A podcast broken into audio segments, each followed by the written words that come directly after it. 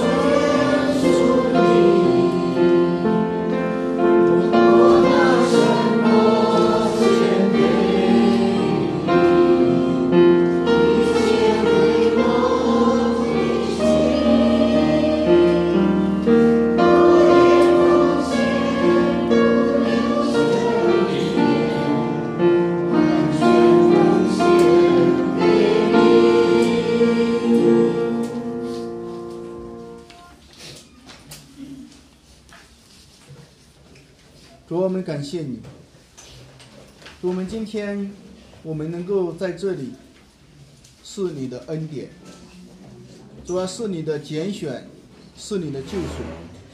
主，我们看到在这个世界上，没有相信的人，主啊，他们六日忙碌，七日仍然忙碌。而我们能够在这里敬拜你，我们在这思想添加，思想永恒，思想那将来荣耀的国度。这是何等美妙的事情！主啊，真的愿你的爱激励我们，让我们能够在你面前全人委身、全人奉献。因为你把你自己首先献给了上帝，又献给了我们。祝我们感恩，我们赞美，让我们存感恩的心奉献，存感恩的心献祭，也让我们存感恩、存敬拜的心在这里学习你的话语。主啊，与我们同在。我们这样祷告，奉耶稣基督的圣名。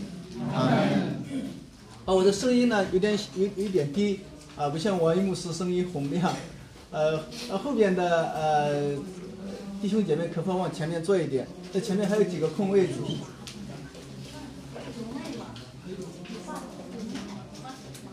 有用吗？我不用，大家后后边能不能听到？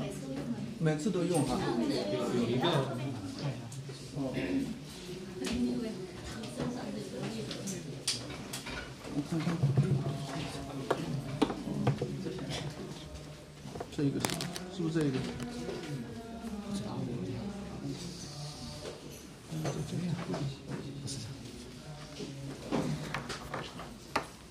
这个这个这个。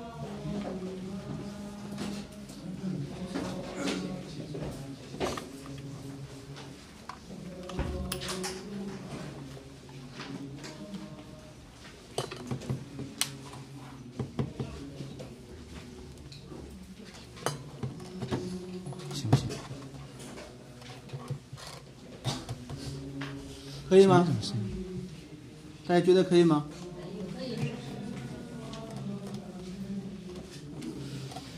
好，我们今天学习小药里的第第六十三到六十六位，是吗？这个这个第五届，对啊，第五届嘛，就上一上一次学习的应该是第四届啊。今天我们就学习呃六十三到六十六位。呃，我的这个小李版本呢和大家的不太不太一样，就是在翻译的字词上面有有一点小小的出入。我请弟兄姐妹你们就按照你们的版本读一遍，好不好？从第六十三读到六十六，好吧？好，请大家一起读。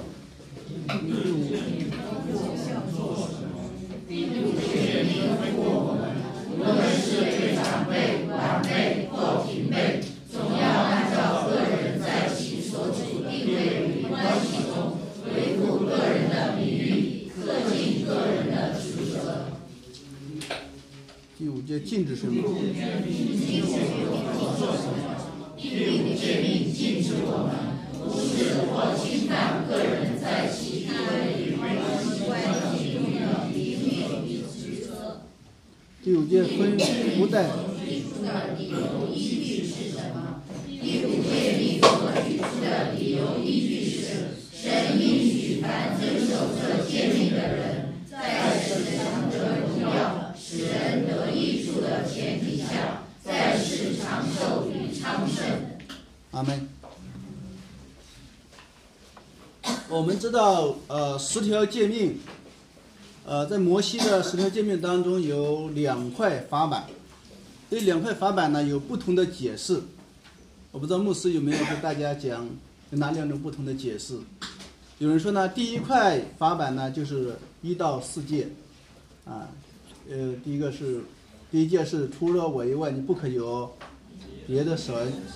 呃，第四届是不可守安息日，是对象对着上帝的，啊，有这是第一块法板是，啊，第四届，第六块法板呢就是第五届到十届和第十届，所以这两块法板，第一块法板是一到四届，第六块法板呢是这个呃呃六到呃这个五到十届，呃第第六块法板记载着这个六呃十十六条诫命，对，但还有一种解释呢。在这个当时，这个附庸国、这个宗主国与附庸国立约的时候呢，都有两份文件，啊，一份呢存放在这个附庸国那里，一份存存放在宗主国那里。谁要是违背了呢，就要被惩治，啊，就要就要受罚，也就要付相应的代价。有人就说呢，这两块法板呢，呃，记载是相同的，每一块法板呢都记载着十条诫命，啊，但是都放在上帝的法规里边，呃，上帝一块，以色列人一块。啊，这样是一种解释，但是不管怎样解释呢，呃，我们相信，呃，这个上帝的十诫呢是分两大块，呃，第一块呢就是一到四诫，一至四诫是对着上帝的，然后呃五到六诫呢对着人的，所以当主耶稣基督在世上的时候，呃，律法师就问主耶稣说，呃呃，这个律法上哪一条诫命最大？主耶稣怎么说的？尽心。爱主你的神，又当爱什么？爱人如己。这是诫命中最大，其实相下面一块相仿的，就是爱人如己。啊，一个是爱神，一个是爱爱爱人。对。那今天呢，我们就进入了这个第六块法板。啊，按照另一种解释，第六块法板就是这个五届，呃，第五届到到第十届。啊，我们今天讲第五届。第五届就是说，当孝敬父母。使你的日子在耶和华你神所赐的你的地上得以什么？得以长久，啊！你说孝敬父母，我们中国人都不陌生，是不是？我们中国传统文化告诉我们，说到百善孝为先，哎，我们应当孝敬我们的父母亲。对，呃，但是，呃，到了这个，呃，到了文革之后，在文革期间，其实这个呃，这个孝道呢就被这个毛泽东这他一套理论就就给就给冲冲垮了，是不是啊？呃，年年龄长的人就知道，之前这个大家很有名有一句口号说什么“爹亲娘亲没有毛主席亲”，是吧？对，嗯，这个因为加上我们现在这个我们我们现在进入这个后现代的一个时代，后现代时代呢是反权威的，是不是啊？认为这个这个世界上没有绝对没有什么，没有绝对真理，没有绝对的权威，就这句话可能变成了绝对了。对，呃，所以现在人这个不管是我们东方或者是西方，呃，对于这个孝敬呃父母、孝顺父母，呃，是慢慢被淡化。还有一个就是，呃，就是因为这个第五届，你你我你看这个六十三位一直到六十六位，他不但讲到孝敬父母，他还讲到对一个呃权柄、对一个权威的这个次序的一个什么一个尊重，是不是？对，所以整个的进入后现代呃的一个社会呢，就整个的次序就慢慢的被打破、被打乱、被打破了，就是不承认权威的存在。所以这个这一届呢，不单讲到我们要孝敬我们的父母亲，他还讲到一个对权威的一个什么一个尊重，对秩序的一个尊重。哎，好，嗯，我们读一出圣经，我们读以弗所书的。啊，六章一到三节，新约圣经以弗所书一至六章一至三节，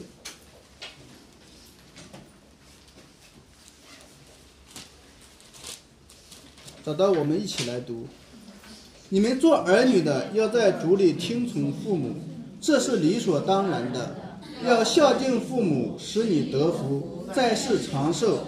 这是第一条带应许的诫命，啊，这是保罗教导当时的新约的信徒，说要做儿女的应当听从父母，尊重权威，是吧？然后说这是理所当然的。下面说孝敬，第一个是听从，要顺从他的权威；第二个孝敬，孝敬可能与赡养有关系，要赡养老人。他说这样做的话，你就得福，啊，你就在世长寿，嗯，对。说这是一条带应许的诫命，啊，那为什么呃呃，其实在这个旧约圣经也讲到，呃，不孝敬父母的要从呃这个民众剪除，啊，咒骂父母的就要用石头打死他，呃，在旧约圣经为什么对这个孝敬对不孝敬父母的人对要求是这样的严格？我在我们今天看好像有点过分，是不是啊？呃，今天在我们的社会当中，呃，不孝敬父母、不赡养父母的人，呃，大有人在。为什么在我们这个社会好像被石头打死的事情没有没有发生？为什么在以色列，呃，在这个摩西的律法当中有这么严厉的一个一个一个吩咐呢？大家想一下，为什么不孝敬父母就要被用石头打死？咒骂父母用用石头打死，不孝敬父母要从民间剪除。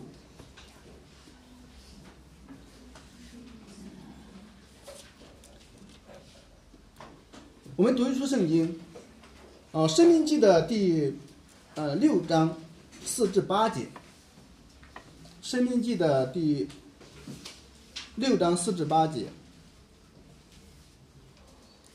找到我们一起读哈。以色列啊，你要听，耶和华我们的神是独一的主，你要尽心、尽性、尽力爱耶和华你的神。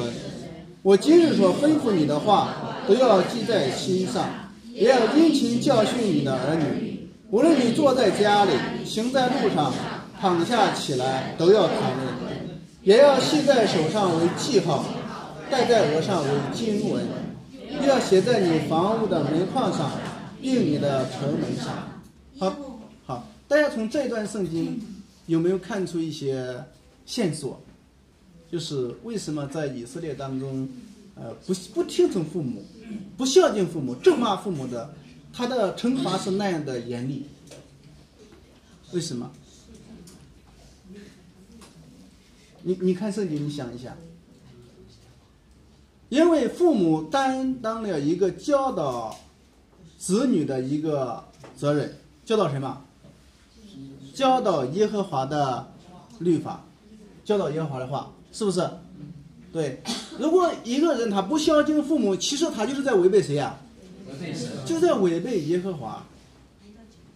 对他不单单是说违背了这个诫命的第第五条诫命，而是违背了上帝整个的律法的一个一个一个一一个教导。因为上帝整个律法是要敬畏他，不可敬拜偶像，是不是？对，所以说违背掉父母，其实就违背谁呀？就违背了上帝。所以这就是以色列人他们孝敬父母的一个背景。他和我们中国的孝道是不一样的。中国的孝道是受我们儒家文化的一个影响，是不是啊？儒家文化当中没有教导我们要敬拜耶和华，是不是啊？对。但是以色列的文化不一样，因为他们是耶和华的选民，所以他们文化的背景就是就是摩西五经，摩西五经就是他们文化的一个根基。所以违背了父母，就等于违背了摩西五经。所以一定要被这种被石头打死。对，好，呃，其实圣经里边不但说要要孝敬父母，嗯，大家想一下，在孝敬父母这条界面上面还有没有延伸？有没有延伸？顺服权柄。啊，顺服权柄。你顺服权柄的这个圣经的根据从哪里来？罗马书。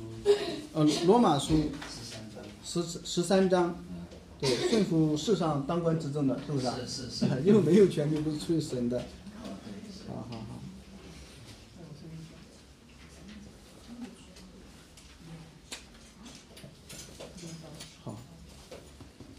呃，我们看一下这个呃旧约圣经，呃旧约圣经的列王记下，列王记下的第二章十二节。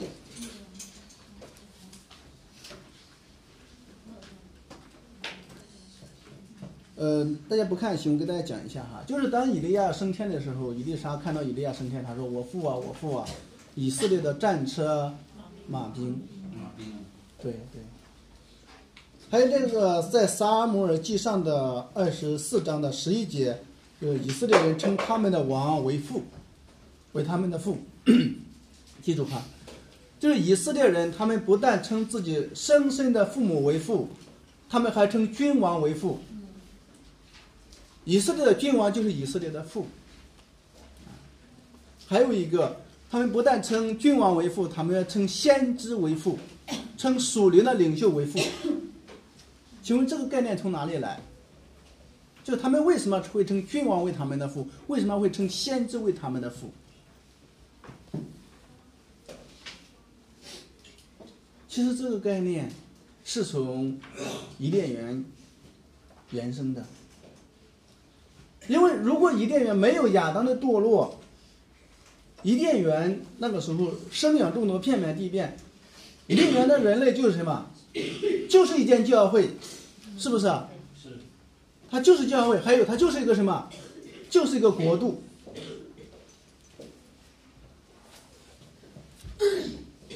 所以，圣经里面讲到对权柄的顺服，呃，顺服君王。呃，顺服属灵的领袖，都是起因于伊甸园，都是由伊甸园延伸的。在新约圣经啊，使徒保罗他也说，他说他给这格林多的信徒说，他说我用福音怎么样生了你们？他说你们这个做师呃呃这个做师傅的很多，但为父的呢却不多，是不是？他把自己呃比喻成是。这个信徒属灵的什么？属灵的父亲。好，我我我这个概念我都给大家差不多讲清楚了，就是我们孝敬肉身的父母，要顺服什么权柄，世上执政掌权的我们要顺服，还有一个要顺服属灵的权柄。那你大家有没有问题？那你又说那个，假如属灵的权柄，他或者是这个世上执政权柄？他如果违背了上帝的命令，我要不要顺服呢？不要顺服。你能不能举出来例子呢？就现在。啊？就现在共产党，逼迫呃主的教会。逼迫主的教会。因为上帝给给在上的赐的权柄，罗马书里面他也讲了，他是让那种他的权柄是拿来干嘛？就是来荣耀上帝的。对，当他没有荣耀上帝的时候，那这种我们的这种顺服就是就是错的了。我们实际上，我我这是我的理解啊。还有他是他赐权柄是什么？是是是让让那个什么？是惩罚那种恶的人的。他配件权柄，对吧？啊、配件是配件的权柄，像这些的话，都是那父母的权柄，因为他的权柄是从从从神那里来的，他应应该是公义的，但是他违背了公义，违背了主的公义，违背了上帝的美善的话，那这个是可以不顺服的。那就是说，我呃呃，上帝给世上呃，包括给我们的父母有权柄，但是也有权限，是是是是。是不是？啊？是的，啊，有权限，就是上帝给他们的权柄，但上帝同样同样给他们立了界限，这个权限不能越过，越过就不能怎么样，呃说。呃，对，就不能顺服，对，嗯、那在旧约里边，呃，讲到一个人，这个人名叫名叫扫罗，是扫罗王，扫罗王是上帝所立的，呃，君王，是吧？是但是后来他就违背了上帝的律法，是他击杀，呃，大卫，追杀大卫。嗯、他还怂恿这个他的儿子约拿丹去大卫作对，但是你看约拿丹有没有顺服扫罗？没有他有顺服有不顺服的时候，是不是啊？是在击杀大卫这件事情上，他不与父亲同谋，他不顺服他的父亲。但是你看，他跟大卫在旷野见了面之后，他又回去又服侍他的父亲扫罗，并且他和他扫罗呃和他的父亲一起出去征战，是不是啊？是对。那大卫呢？大卫对扫罗，因为在以色列的这个文化当中，扫罗就是大卫的父，他是君王，是不是啊？对。那大卫有没有顺服扫罗呢？有有他有顺服，但是他也有不顺服的时候，是是不是啊？对，所以这个呃，那我们呃就运用到我们我我们这个时代，那我们要如何的应用在我们的处境当中呢？就是目前呃宗教条例的颁布，对，有找我们约谈啊，或者是。假如有一天他不让我们聚会了，呃呃，来了这个几百个武警端着冲锋枪，把神学院、把我们的教会给封了，那我们应应该怎么怎么做呢？他要把我们带走就带走，但是我们该敬拜神，我们还是得敬拜神。嗯，在监狱里也敬拜是吧？监狱里在狮子坑里边敬拜唱赞美词嘛，可以默祷嘛，可以可以默想嘛。对对这个他是这个他是阻拦不了的，对。关键是看我们能不能够真正做到尽心尽力爱我主的。那我们能不能找从圣经里面找到例子呢？圣经里面，保罗就是保罗，对。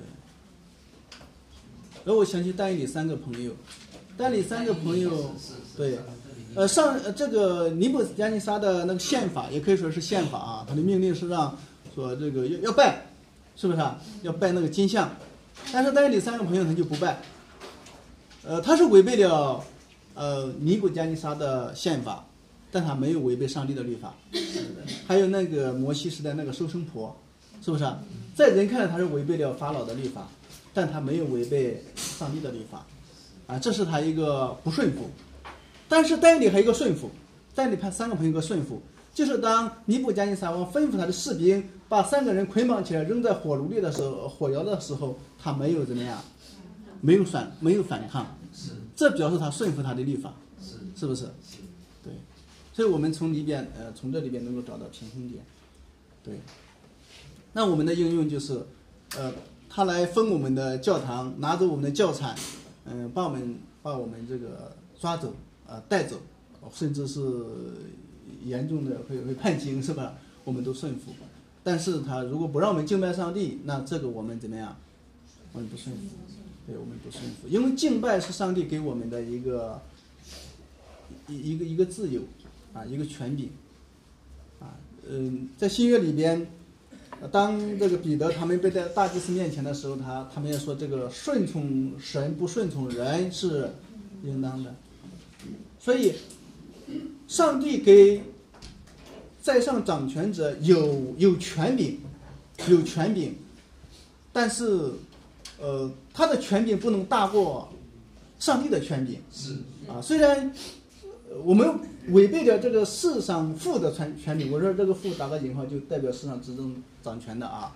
我们违背了这个世上父的权柄，但是我们没有违背天上那位父的权柄，是不是啊？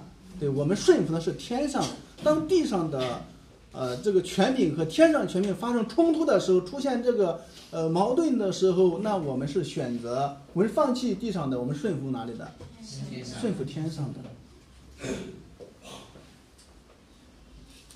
好，还有一个就是，嗯、这里边说到这个，呃，特别我我我们刚才读的这个第呃以弗所书的第六章的一到三节说，你孝敬父母可以在世长寿，在孝敬父母可以长命百岁。嗯、这个长寿我们如何去理解？那是不是我们孝敬了父母，那我们就我们就一定，呃，我们一定活到八十岁九十岁？我我们如何去理解？我们也看到很多孝敬的人英年早逝，是不是啊？对，很多孝敬父母的人，就是很早也就离开这个这个世界嘛，十几岁或者二十几岁、三十几岁离开这个世界，对吧？那我们如何去理解这个孝敬父母在世长寿呢？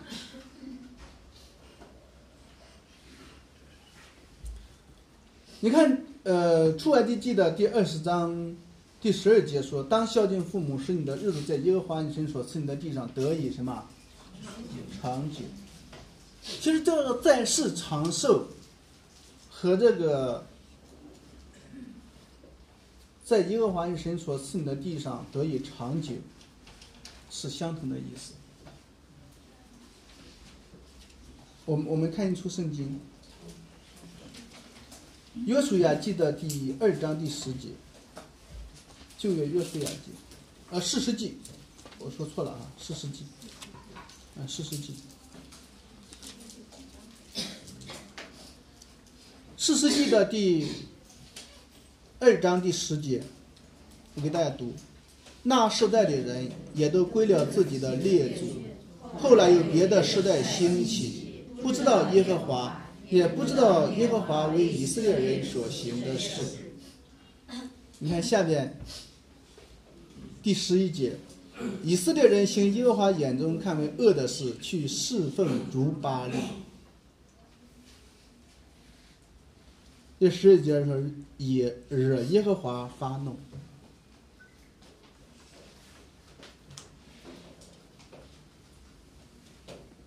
这那世代的人就是指着进迦南地的老一代人，是不是啊？老一辈的人，但是新一代人他们不知道耶和华，为什么不知道耶和华？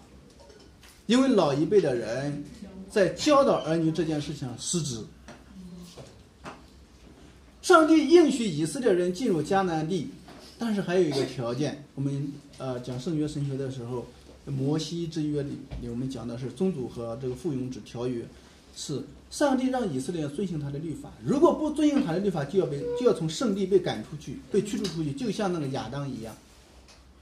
后来以色列人他们之所以被掳掠，被掳往巴比伦，被掳往亚述，都是因为他们违背了耶和华的律法。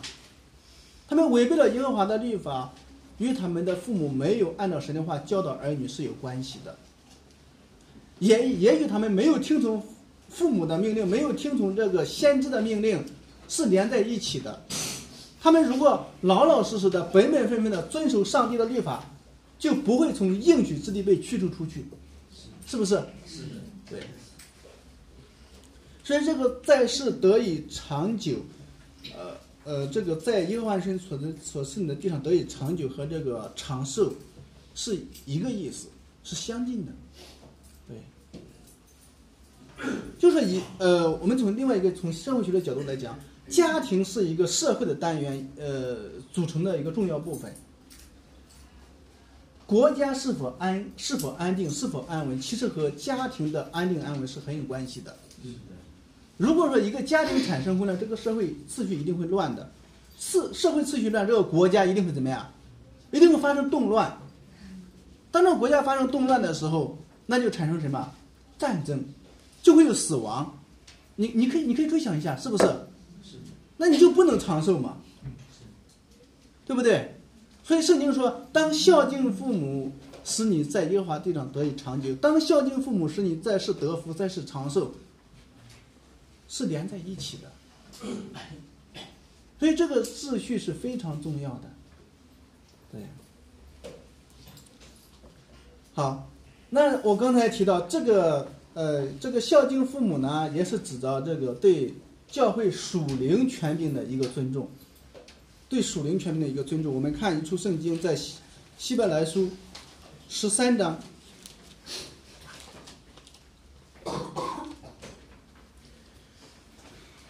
十三章十七节。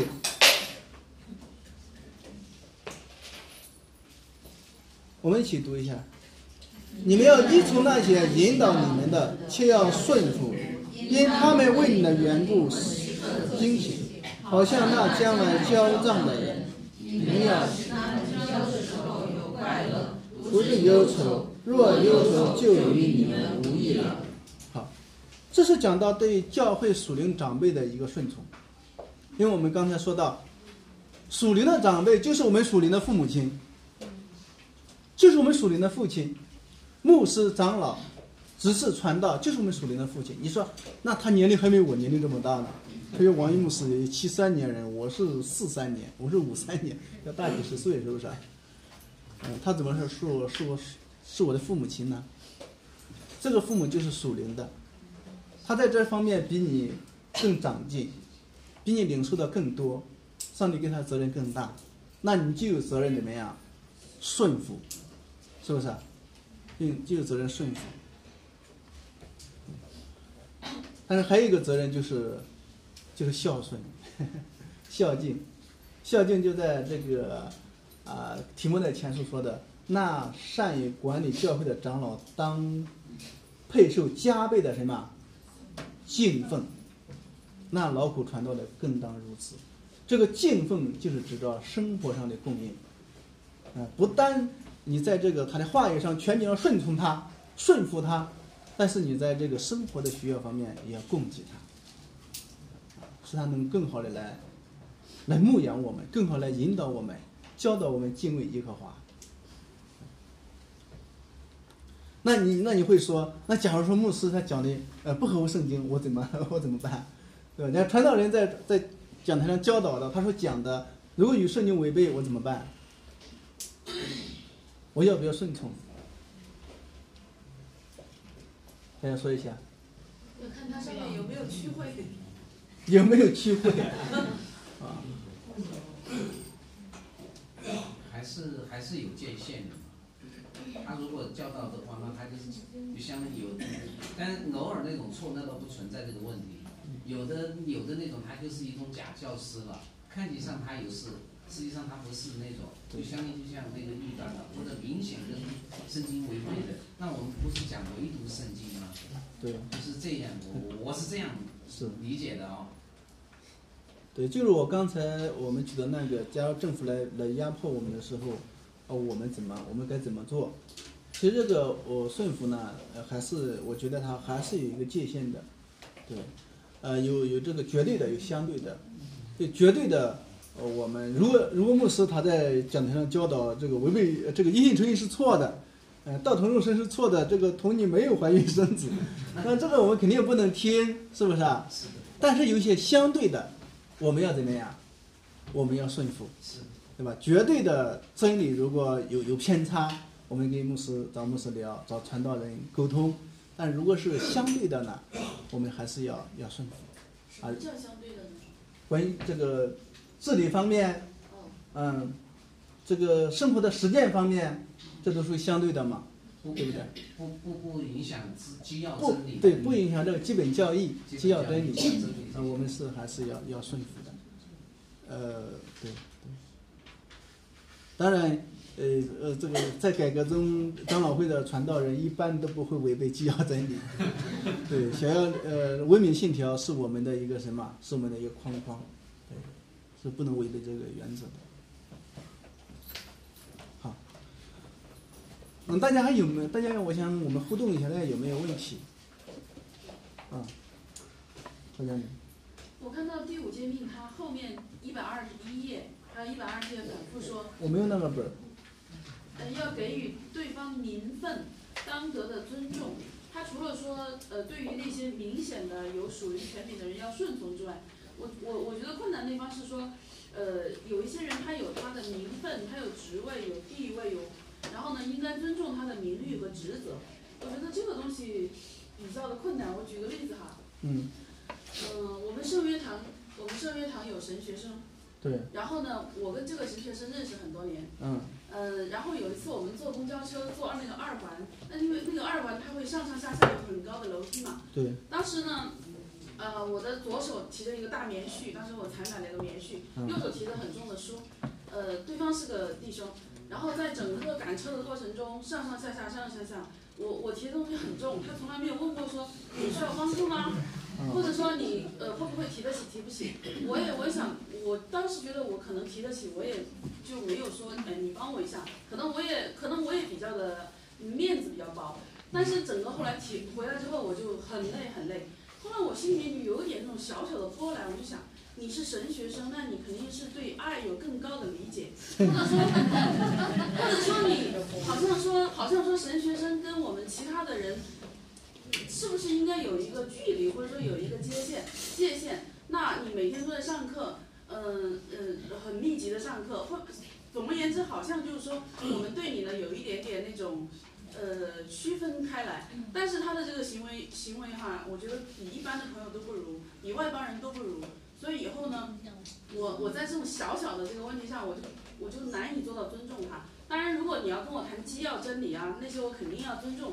他作为一个神学生，他学过很多知识，我肯定会尊重和顺从。但是如果在心灵和情感上，我很难做到对他的那种尊重，我就觉得这个就挺困难的。就是这里面讲的。呃，就因为他没有，我想，我想这个还是还是我们自己的问题。对，那他没有做，上帝可能会让他学习他应该学习的功课，他需要提升，需要成长。但是我们自己呢，嗯，对任何一个人，我想还是要有呃最起码的尊重。但对全，特别对教会中的这个职分，那神学生他也不属于一个什么职分，我觉得他他。因为教会里边职分就是牧师、长老、执事，对神学生，嗯，没有什么职分。对你像我现在还熟悉传道，拿了传道资格才是传道，才有这个传道的职分。对对。我希我希望大家能够有一些互动哈，因为我们人少，呃，不像这个上这个圣约神学课程，人几百个人没办法互动。大家如果有问题可以提一下。啊，就是他说的是，呃，一六四四问，他的解释是，无论是对长辈、晚辈或平辈，那就包含一切关系了，一切横向的关系了。就是说孝敬父母的这样一个诫命是指向的一切的横向关系。嗯，他这个晚辈是指人与人之间要尊重嘛？平辈也是指人对人中间要尊重，对。嗯。呃，你啊，我懂你的意思了。你就说孝敬父母是不是指到人与人之间的这个这个呃关系，是不是？对，就指所有所有的这个横向关系。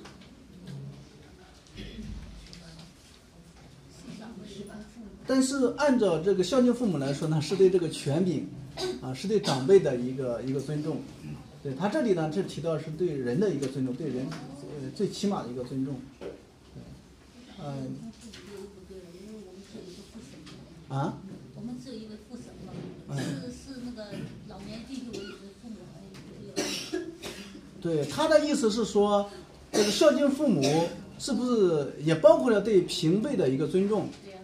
对那我想这个平辈之间呢，我们是人与人之间是应当尊重的，应当尊重人与人的最起码一个尊重，因为人每一个人都有上帝的形象，哪怕不信的人他都有上帝的形象。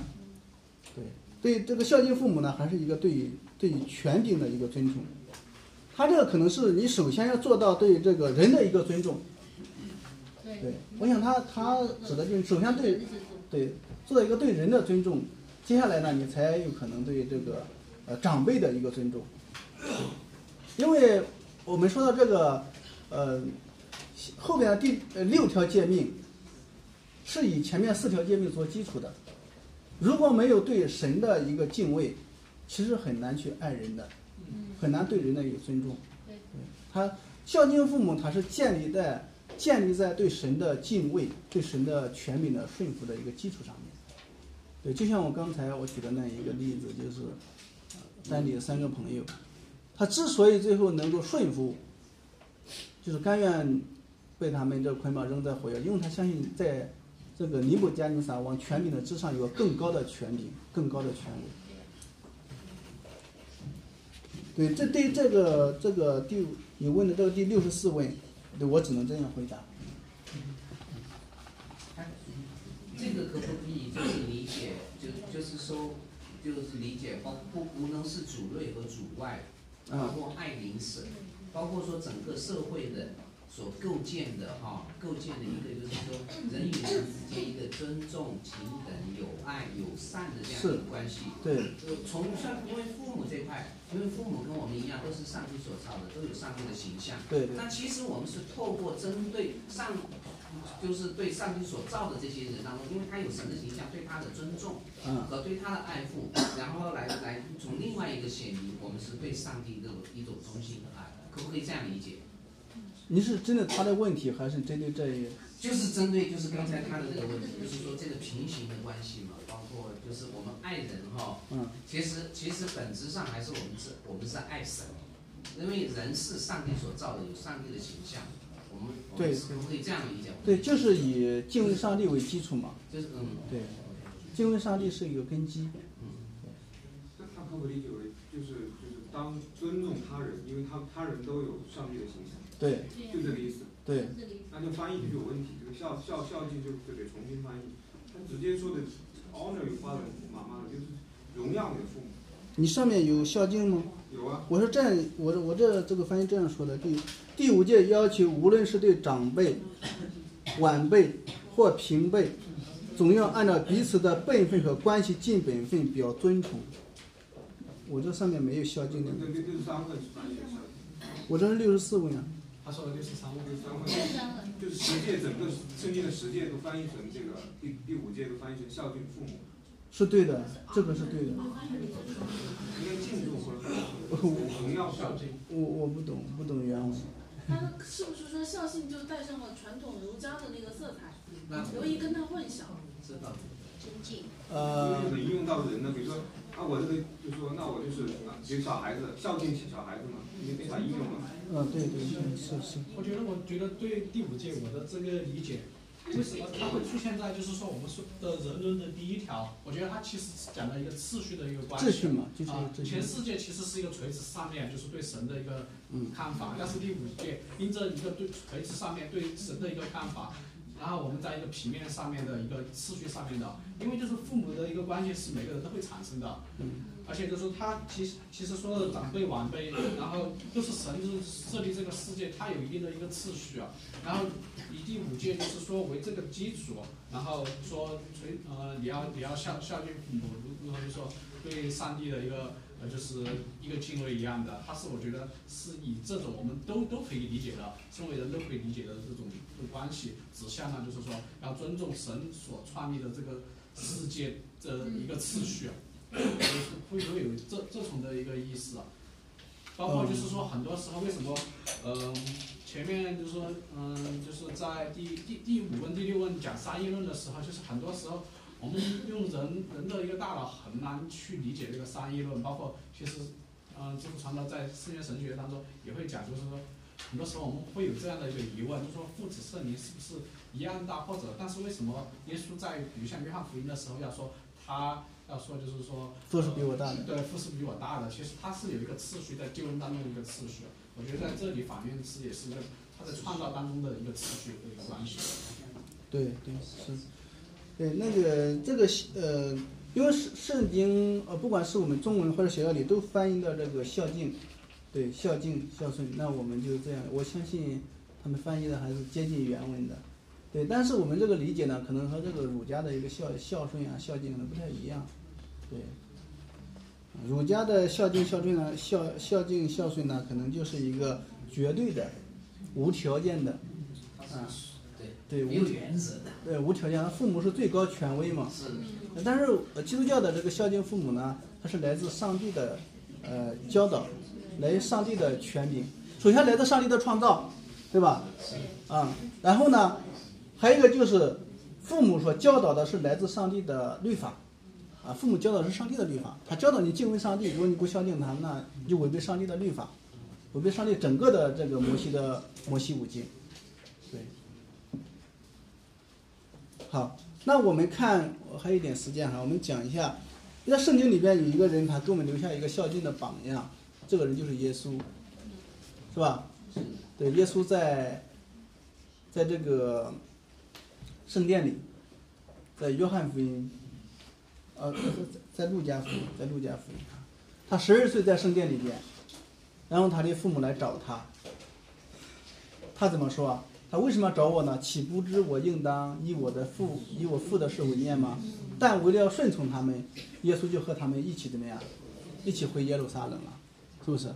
这是耶稣对，呃，对这个双亲的一个顺服，一个，对。啊，还有当主耶稣即将定十字架的时候，他把他的母亲交给谁呀？交给约翰。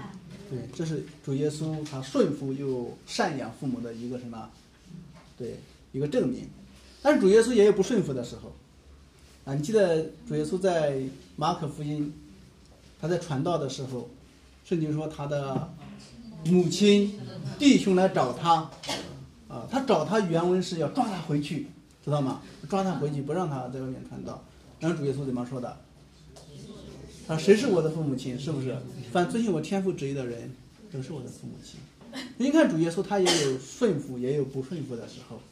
是不是关于关乎到这个人的方面与上帝的旨意没有冲突的这个情况下呢，他就顺服；但一旦与上帝的旨意有了冲突、有了张力，他就选择顺从那啊天上的父亲，是不是啊？天上的父亲。所以在我们的应用当中，就我们自己需要，我们一方面需要熟悉圣经，一方面求主给我们智慧，让我们分辨何为是人的意思，何为神的意思。不管是对呃教会属灵的。父母亲以及我们家庭中肉身的父母亲，或者这个世界上的执政的、掌权的，对他们的顺服，对他们的尊重，我们都需要智慧，都需要智慧给我们分辨。哦，我再留一个机会给大家分享，呃，不然给请一两位，呃，你你从这个呃呃第五条诫命当中你的领受，或者你的这个心得体会，你的感受，跟我们大家分享一下。请一两位，好不好？我们时间快到了，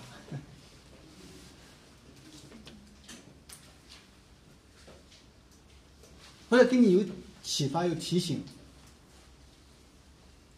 就是你啊，你好。就是说刚才呃说到的，就是在耶和华所赐予的地上的一个场景，对。那么这个是从一个就是说上帝和这个以色列的这个群体立约的这个对。十诫的话，它可能就是本身就是上帝与这个以色列人整个群体立约。对。每一条的话，呃，就是说从那个群体立约来看的话，可能有些角度的话，会扩展一下我们的视野。对。当然，每个人也应该遵守十诫，那么群体的遵守十诫，呃，这样的话，可能有些角度会有些启发。是是，感谢主，是。就整个群体如果都敬畏耶和华。那他们就永远居住在迦南里，就不会被赶出去，是不是？那这个可不可以理解？这个这个地就是赤壁的这个地，就可不可以把它理解成，就是说，不不是单单的我们待待在这个地方，更重要的会不会理解？可不可以？我这边可不可以理解说，这就是上帝的一个国度，在世上，就像今天那个牧师在那边讲的，愿你的国啊降临。啊，愿你的底旨意啊，行在地上，如同行在天上。是是，我说在这边可不可以这样来理解？就是这段经文啊，应该这个解。主耶稣就是一个孝敬父母的人，对，就因着他孝敬父母，我们其实我们在我们的这个生命当中，我们多多少少都有不孝敬父母的罪啊，都有。但主耶稣他替我们孝敬了父母亲，啊，遵循了这条诫命，然后他又为我们。这个没有孝敬父母的罪，受了咒诅。所以因着他，我们在上帝的眼中虽然我们在生活当中可能有不孝敬父母的地方，但是在上帝的眼中，我们就是孝敬父母的，就像耶稣那样孝敬父母一样。因为上帝接纳我们是因着谁呀？耶稣的好。所以今天我们，我们是因着耶稣的缘，我们永远住在哪里啊？将来的新天新地。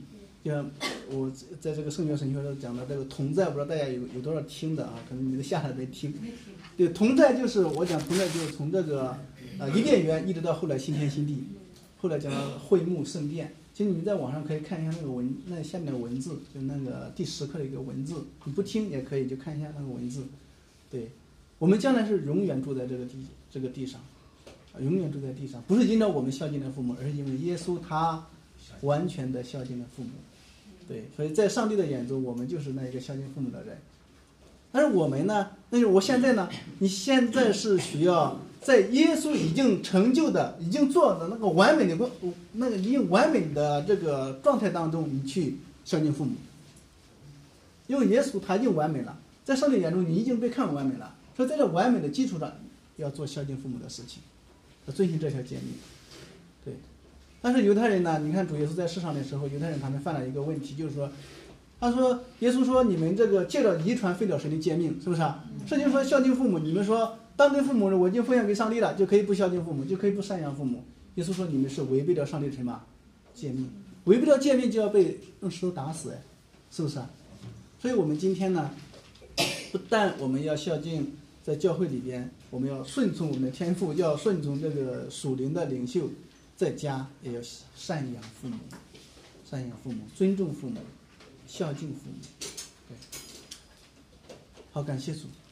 呃，如果大家有什么对这一课有什么问题，呃，下个礼拜问王一牧师，好不好？对对，他可能比我讲的更更全面。好，感谢主，我们做个祷告。主，我们感谢你，我们谢谢你，啊，我们能够来到这个世界上，当然是你的创造，可是也是你借着我们的父母亲，你护理了我们父母亲的一生，把我们生到这个世界上。